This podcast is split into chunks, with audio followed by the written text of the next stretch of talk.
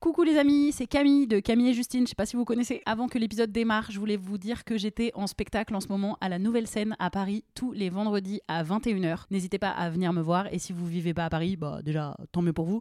Et vous pouvez aussi venir me voir en tournée. J'annonce toutes mes dates sur mon compte Insta. Donc vous pouvez aller checker ça. Merci, bisous et bon épisode.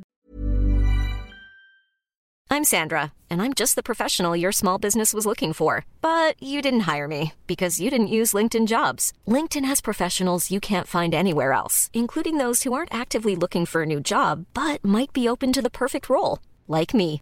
In a given month, over 70% of LinkedIn users don't visit other leading job sites. So if you're not looking on LinkedIn, you'll miss out on great candidates like Sandra. Start hiring professionals like a professional. Post your free job on linkedin.com/people today.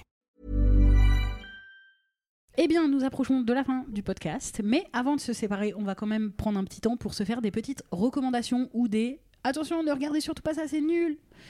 Euh, C'est l'inverse de C'est recommandation. l'inverse de recommandation que j'ai. Euh, voilà, d'une œuvre quelconque, euh, un, un podcast, Un un, une livre, expo, une chanson, un livre, expo, un album, quoi que ce soit qui t'aurait fait kiffer ou pas kiffer dernièrement. Et donc, Qui t'aurait t'aurais fait des de émotions Et le temps que tu réfléchisses, si tu veux. Ouais, je vais prendre mon portable parce que Ouais. je retiens pas les quelque noms. chose Euh, je peux commencer Comme ça, je m'énerve un petit coup et après on passe à la suite. Voilà. Euh, ce week-end, j'étais pas méga en forme, voilà, ça arrive des fois, je sais pas, en mode meilleur mood et tout. Je me dis, bon, je vais aller au cinéma. J'avais plein de films qui me donnaient envie et je me dis, bah, je vais aller voir un film plutôt joyeux où je sais que je vais un peu me marrer, ça va être léger, ça va être cool. Donc, je vais voir le dernier film de Toledano et Nakash qui s'appelle Une année difficile. Ouais. Bon, bah, je vais faire un petit jeu de mots. J'ai passé un moment difficile devant ce film, hein, vraiment.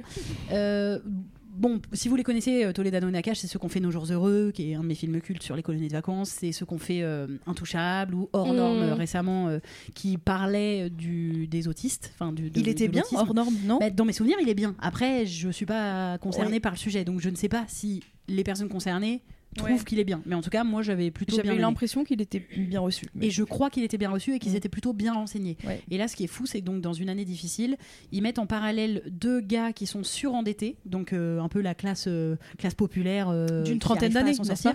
Bon, c'est Pio Marmaille et Jonathan Cohen, donc ils ont plutôt Donc, 45 plutôt- piges, mais D'accord, ils ont 40 ans. Non, quoi. mais c'est ça aussi qui m'a étonné dans le pitch, euh, qu'il qu'il soit si vieux. Bref. Non, ils ont 40 piges. Bah Ouais. non, surendettés, c'est plutôt des. Ah, c'est pas des jeunes, euh, enfin des militants écolos? Non, c'est eux, c'est deux mecs de la euh, surendettés Mhm. qui font du coup que des magouilles, qui doivent de l'argent à tout le monde et tout. Et parallèlement à ça, du coup, il rencontre une jeune femme militante, enfin, euh, militante écolo. Mhm. Comme il la trouve belle, et qu'il y a de la bière gratuite aux réunions de militants écolos, et ben ils vont euh, aller faire semblant d'être des militants écolos. Donc Oui. voilà. Tu te dis, bah intéressant de parler du militantisme écolo aujourd'hui. Ah, malheureusement, ils en parlent de la manière où ils ont tous des pseudos absurdes. Ils s'appellent Cactus, Quinoa, vraiment cette blague, Antilope et Pom-Pom. Euh, ils mangent des chips de navets périmés euh, dans leurs apéros ou des carottes crues. Enfin, vraiment, il y a absolument. Ils ont euh, tous des grands apparts haussmanniens. En fait, c'est des ségolènes euh, qui ont euh, euh, un peu un passe-temps de bourgeoise de d'être écolo en, en mytho. Elle a un appartement En des. Elle s'est juste dit euh, je vais me débarrasser de tous les meubles pour faire de l'anticonsommation et du coup, ça soit par terre chez elle pour manger les carottes crues. Enfin, c'est bien simple. C'est le cliché boomer de ce que ta grand-mère pense qu'un militant écolo est. Voilà. Enfin, ta grand-mère, je dis. un- un- ou ton oncle, ou j'en sais rien, tu vois. Ton oncle Oui, oui, ma grand-mère, ma grand-mère. Ouais, ou toi, par exemple, ta grand-mère. Donc, c'est uniquement ce cliché-là. On n'ira jamais vraiment plus loin. euh, voilà. Et parallèlement C'est pas à ce ça- cliché. Attends, juste pour être sûr, Mm. c'est pas les deux mecs de 40 piges surendettés qui apportent ce cliché. C'est ils Non, non. arrivent. Ils et arrivent. C'est comme comme ça. Et c'est comme ça. le- Et donc, c'est hilarant. C'est hilarant parce que c'est comme ça.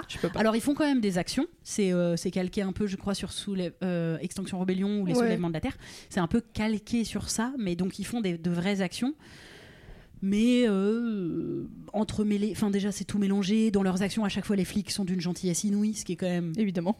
impensable quand tu sais comment en fait les militants écolos sont traités. Là aujourd'hui, à l'heure où on tourne ce podcast, hier il y a eu euh, une action euh, Ce week-end, ouais. ce week-end, pardon, il y a eu l'action contre l'autoroute A69 euh, qui a été euh, victime de répression policière Mm. euh, énorme. Donc voilà, c'est un peu bizarre de- de- d'avoir en plus une présence policière et, douce. Enfin, tu vois, c'est Mm. trop curieux.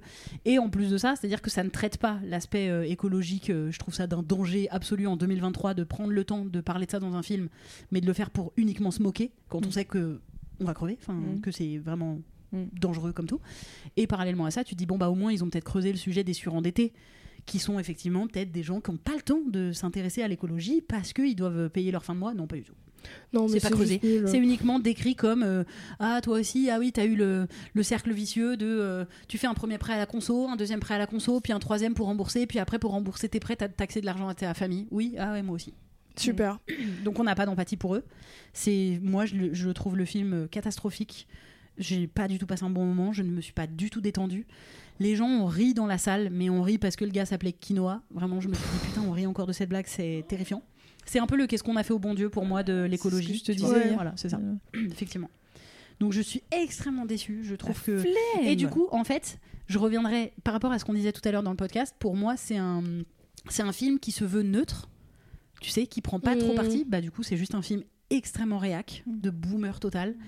Et je trouve ça dangereux de faire ça en 2023. Ça me bute. Bah, franchement, c'est me même pas qui se veut neutre hein, de vouloir nommer tous ces personnages écolos, quinoa et compagnie. C'est pas neutre, c'est plutôt appuyé sur le. c'est un peu des bouffons, lol. Mais ça se voit. En fait, ce qui me gave, c'est qu'ils se sont pas renseignés. Et moi, à un moment Ouais. où en fait l'incompétence masculine, ça me gave. Ouais, c'est C'est-à-dire nul que en fait. vraiment, c'est deux hommes qui se sont dit on n'a pas besoin d'être renseignés, on va juste faire un film et ça va suffire. Et je c'est suis pas médiocre. Mais en fait, c'est ça, c'est qu'en plus, ils sont pas drôles. Tu Ils vu sont lourds. Non, mais je vois très bien les- euh, quel genre de truc c'est. Et tu vois, genre, tu te dis, mais il y a tellement de gens qui ont pas de budget Ouais. et qui ont des idées Ouais. de ouf, mais même des idées pour critiquer les écolos ou Mais les féministes. sûr. Moi, il y a pas de souci. Mais faites-le bien, faites-le de manière fine, intelligente, marrante. Là, c'est si juste. vraiment tu veux nul. faire mais et, et- et pour leur pour leur crédit enfin je me dis si vraiment juste tu veux faire un film léger parce que moi c'est ce que je voulais aller voir Mm. je voulais aller voir effectivement un truc où pour une fois c'est pas forcément engagé ça me fait pas forcément sur réfléchir à tout à, à la société etc bah alors dans ce cas ne prenez pas un sujet qui est aussi brûlant et aussi actuel Mm. ne prenez pas les écolos alors qu'on sait que dans à- à- dans, dans deux ans, dans trois ans, dans dix ans, dans 20 ans, il y a des catastrophes absolues qui vont se passer. Ne Mm. prends pas ce sujet. Si c'est pour juste nous faire marrer sans sans t'y intéresser, enfin, je, je comprends pas trop le, le choix Ouais. de sujet. Voilà. Donc, euh, petit flop, hein, évidemment, je vous encourage pas à y aller. si vous partagez vraiment beaucoup de nos valeurs, n'allez pas le voir, ça va vraiment vous énerver. Pour le coup, euh, Ouais, allez- y allez pas. Enfin, y allez pas. Ok. Moi, j'ai un, j'ai un truc euh, positif, euh, un, un, tr- un- un top. Euh, je sais pas si vous avez vu Toute la beauté et le sang versé, qui est un documentaire qui est sorti en début d'année, qui a été vraiment pas mal salué par la presse et tout, qui retrace la vie euh, de la photographe Nan Goldin et euh, qui, Qui est a sorti au cinéma ou, à- ouais, ou sur une plateforme qui est Cinéma sorti au cinéma et je pense qu'on peut le retrouver sur des plateformes maintenant et qui a été réalisé par Laura Poitras et franchement c'est euh, magnifique donc j'ai écrit un article dessus sur Manifesto c'est pour ça que je l'ai sous les yeux Mm. donc c'est euh, une, fresque un peu aux allures euh, d'Odyssée grecque entre Nan Goldin qui est du coup une femme juive euh, pauvre qui a vécu de l'inceste LGBT etc qui du coup est victime de la crise des opiacés aux États-Unis et donc elle commence à avoir du succès à être exposée dans les plus beaux musées du monde et donc elle va faire un peu un chantage au musée en mode si vous m'exposez, vous devez enlever le nom de la famille qui vend les opiacés à tout le monde et qui fait crever tout le monde.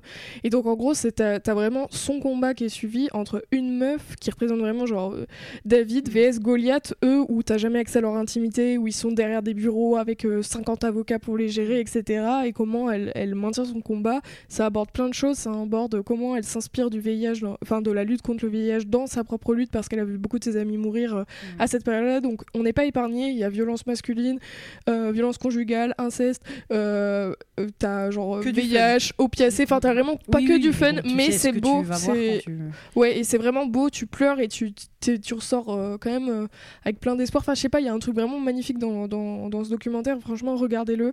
C'est un petit bijou, une vraie œuvre d'art. Donc euh, franchement c'est vous Le allez passer un moment. C'est ouais c'est magnifique et, et c'est très beau et on voit ses photos au fur et à mesure. On découvre son travail et sa vie. Donc voilà vraiment une tu vas pas nous spoiler, tu vas pas nous dire si elle a gagné ou pas. Je vous dis pas, mais franchement, c'est un. Bah après, il suffit d'aller sur Wikipédia, hein, c'est une histoire vraie, ouais. Et aussi en top, un ouvrage d'une copine, mais c'est vraiment parce qu'il est bien, qui va sortir en novembre, qui s'appelle euh, Drag, et euh, qui a un livre, euh, de, un beau livre. Donc je pense qu'il va sortir à, peu près quand l'épisode va sortir, et il est immense. Donc c'est le premier un beau truc. cadeau de Noël là. on c'est un super beau cadeau de Noël parce que du coup, tu as des magnifiques euh, images qui retracent l'histoire des drags et pas que des drag queens, des drag Drag queer, king. des drag kings, des différents mouvements à l'intérieur du drag. Donc le drag horrifique, par exemple, dont on entend peu parler, donc tout avec la réflexion sur les monstres, etc. Et du coup, c'est, il a été écrit par Apolline Bazin, qui est euh, cofondatrice de Manifesto 21, euh, le média dans, dans lequel je, je suis. Et elle a vraiment fait tout un travail de recherche historique euh, très appuyé quoi. Donc c'est à la fois non mais c'est à la fois un très bel objet à poser sur sa table, tu vois, et en même temps t'as une vraie histoire du drag qui t'est racontée, ce qui est il y a pas forme, de en fait. voilà et il y a pas de livre comme ça actuellement en France. Parce que j'ai vu que Nikki Doll, la présentatrice de Drag Ouais. Race, elle sortait un livre aussi, Reine. euh, Ouais. Mais du coup, qui est que sur les drag queens. Mais euh, Ju- Justement, j'ai cru voir que c'était sur les Queen, King et, et tout. En- Et tout. de ce que j'ai regardé, en Ouais. tout cas, toutes les interviews, c'était que des drag Ok, d'accord. Ok, Voilà. cool. Bon, bah. Bon, après, il me sera pas trop Mais après, en, fait, oui, voilà, c'est- ça, c'est qu'il y en a tellement peu que c'est vraiment chouette qu'il y en ait deux. Clair, clair. Mais je vous recommande comme cadeau de Noël, euh, c'est vraiment chouette à faire et Trop à se faire offrir. Voilà. Trop, trop bien. Euh, moi, un mini top pour finir, euh, qui est vraiment euh, pas dans, dans, dans ces moods-là, c'est un petit manga que j'ai découvert qui s'appelle Le magasin. euh, pardon, le vendeur du magasin de vélo, en fait, parce que ça me tend un peu que ça s'appelle le vendeur du magasin de vélo et non pas le vendeur de vélo. Bref, et, euh, et voilà, c'est un, petit manga trop mimi, un peu euh, rom-com. C'est un nom, j'oublie tout le temps, Socho, je crois. Ok, Jojo. trop chouette. Shoujo. Shoujo. Un peu euh, les mangas pour les filles, je mets des Mm. guillemets. Hmm. Euh, et, Bah euh, c'est comme ça que c'est classé. ouais, ouais, c'est les comme shonen, c'est pour les garçons, les ouais. pour les exactement. filles. Exactement. Et euh, donc voilà, bah, c'est un nouveau, je crois, vu qu'il y a que deux tomes, et j'ai lu les deux tomes là en, en deux secondes ce week-end, et c'est trop bien, c'est tout doux, c'est une petite histoire de love et qui est, qui est pas trop problématique, donc c'est cool. Parce que dans les mangas, il peut y avoir des histoires de love très problématiques, ce qui m'empêche pas euh, de, de les lire et de kiffer et d'être un peu genre euh, paradoxal euh, Mm. dans mon féminisme dans ces moments-là. Mais là, c'est vraiment une petite histoire de love trop, trop mimi. Trop chouette. Voilà.